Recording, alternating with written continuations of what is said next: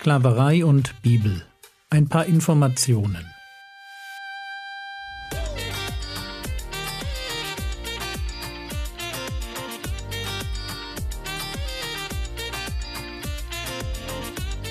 Theologie, die dich im Glauben wachsen lässt. Nachfolge praktisch dein geistlicher Impuls für den Tag. Mein Name ist Jürgen Fischer und heute geht es um die Frage, wie man Sklave wurde. Zwei Lektionen Sklaverei und Bibel liegen hinter uns. Inzwischen dürfte klar geworden sein, dass Gott sehr wohl etwas zu den grausamen Auswüchsen zu sagen hat, die wir landläufig mit dem Wort Sklaverei verbinden.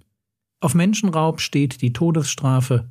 Menschenhandel wird im Neuen Testament explizit als Sünde bezeichnet.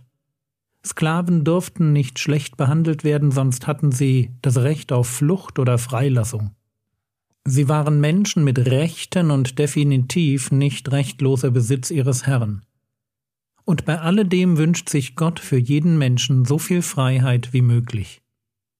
Und als Gläubige sollte uns dieser Wunsch motivieren, daran mitzuarbeiten, dass dieser Blick auf die Würde des Menschen nicht verloren geht.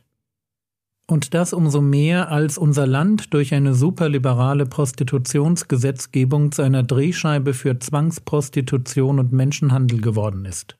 Wir haben in dieser Welt, soweit ich das sehe, als Christen zwei Aufgaben. Erstens verkündigen wir das Evangelium und laden ein zur Versöhnung mit Gott. Aber zweitens sind wir auch dazu berufen, gute Werke zu tun. Und diese guten Werke tun wir als Jünger Jesu, als Nachfolger eines Königs, der sein Reich aufrichtet. Der Messias ist der, von dem es heißt, Jesaja 42, Vers 4, er wird nicht verzagen noch zusammenbrechen, bis er das Recht auf Erden aufgerichtet hat, und die Inseln warten auf seine Weisung. Hier steht, er wird sein Recht auf Erden aufrichten. Und wir sind dabei seine Botschafter. Und deshalb sollten wir als Christen in Deutschland die Stimme gegen Menschenhandel erheben, weil Menschenhandel Gott ein Gräuel ist. Aber machen wir weiter mit unserem Thema und schauen wir uns an, wie man im Alten Testament Sklave werden konnte. Normalerweise wurde man aufgrund von drei Tatbeständen zum Sklaven. Erstens Kriegsgefangenschaft. 5. Mose 20, die Verse 10 und 11 wenn du dich einer Stadt näherst, um gegen sie zu kämpfen, dann sollst du ihr zunächst Frieden anbieten. Und das soll geschehen, wenn sie dir friedlich antwortet und dir öffnet, dann soll alles Volk, das sich darin befindet, dir zur Zwangsarbeit unterworfen werden und dir dienen. Das war die gängige Regel, die Israel im Krieg anwenden sollte. Erst Frieden anbieten, dann kämpfen. Wurde der Friede angenommen, wurden die Einwohner der Stadt zu Sklaven. Mit den meisten Rechten, wie wir sie aus den ersten beiden Episoden kennen. Ich sage mit den meisten Rechten, weil das Recht auf Freilassung nach sechs Jahren in diesem Fall nicht bestand. Dieses Recht war den hebräischen Sklaven vorbehalten. Aber natürlich konnte jeder Sklave frei werden. Ein besonders bemerkenswertes Beispiel findet sich in 1. Chronik 2, die Verse 34 und 35. Dort lesen wir, und Sheshan hatte einen ägyptischen Knecht oder Sklave, das Wort Ebed, was wir schon kennen. Und Sheshan hatte einen ägyptischen Knecht, sein Name war Jarha. Und Sheshan gab seinem Knecht Jarha seine Tochter zur Frau, und sie gebar ihm Attai. Hier wird ein Sklave zum neuen Herrn, und sorgt dafür, dass die Familie des Sheshan nicht ausstirbt. Also wie wird man Sklave? Erstens durch Kriegsgefangenschaft. Und halten wir einfach nur einmal fest, wenn Kriegsgefangene dieselben Rechte wie hebräische Sklaven hatten, dann wurde mit ihnen wesentlich humaner umgegangen, als wir das heute häufig tun. Wer nicht weiß, wie er als Christ zu Guantanamo, Waterboarding, oder Zwangsarbeit durch Kriegsgefangene, wie er dazu denken soll, bekommt hier etwas Futter zum Überlegen. Zweitens Insolvenz. Das war der Schwerpunkt der Sklaverei in Israel. Die Sklaverei diente dazu, seine Schulden abzuarbeiten. Man kann deshalb auch von Schuldknechtschaft sprechen. Es geht also eigentlich um eine zivilrechtliche Entschädigung des Gläubigers bei Zahlungsunfähigkeit des Schuldners. Aber es ist tatsächlich noch mehr. Es ist auch ein Akt der Sozialfürsorge für einen schuldlos in Konkurs geratenen Menschen und seine Familie.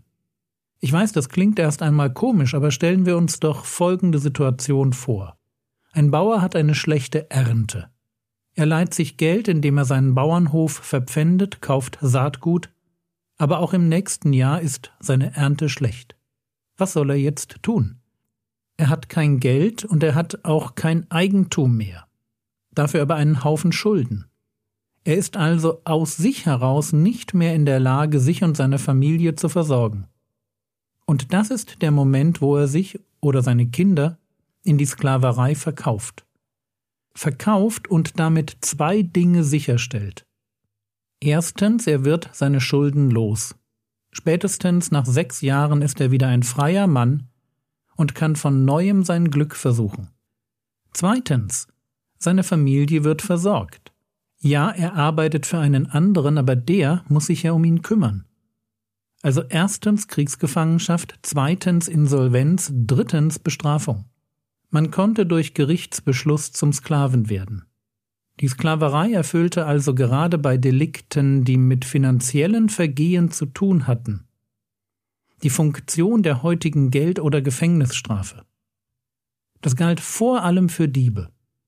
In 2. Mose 22, Vers 2 heißt es, er, der Dieb, muss zurückerstatten. Falls er nichts hat, soll er für den Wert des von ihm gestohlenen verkauft werden. Warum sollte er verkauft werden? Weil ein Dieb durch den Diebstahl Schuld auf sich lädt. Als gängige Regel muss er, wenn man das Diebesgut noch bei ihm findet, den doppelten Wert des Gestohlenen als Strafe erstatten. Hat er seinen Raub bereits verzehrt oder weiterverkauft, hat er das vier- bis fünffache zu erstatten. Und wenn er die Strafe nicht aufbringen kann, dann hat er nur sein Leben. Er wird Sklave und verkauft seine Arbeitsleistung. Es geht also um zwei Dinge. Erstens betreibt das Alte Testament einen unglaublichen Opferschutz. Wird ein Straftäter ermittelt, muss er wirklich für den Schaden aufkommen. Und zwar in einer Höhe, dass sich die Straftat nicht lohnt und der Geschädigte auch wirklich entschädigt ist. Zweitens. Das Alte Testament kennt keine Gefängnisstrafen. Es gab sie in Israel nicht. Ein Dieb hatte sich selbst darum zu kümmern, dass er seinen Schaden wieder gut macht. Die Idee, dass ich einen Diebstahl begehe, dann verurteilt werde und weitestgehend untätig meine Zeit absitze und der Gesellschaft auf der Tasche liege, so eine Idee ist dem Alten Testament völlig fremd. Gott geht es in seinem Rechtsdenken um Wiedergutmachung und er schafft die Voraussetzung dafür, dass sie geschehen kann.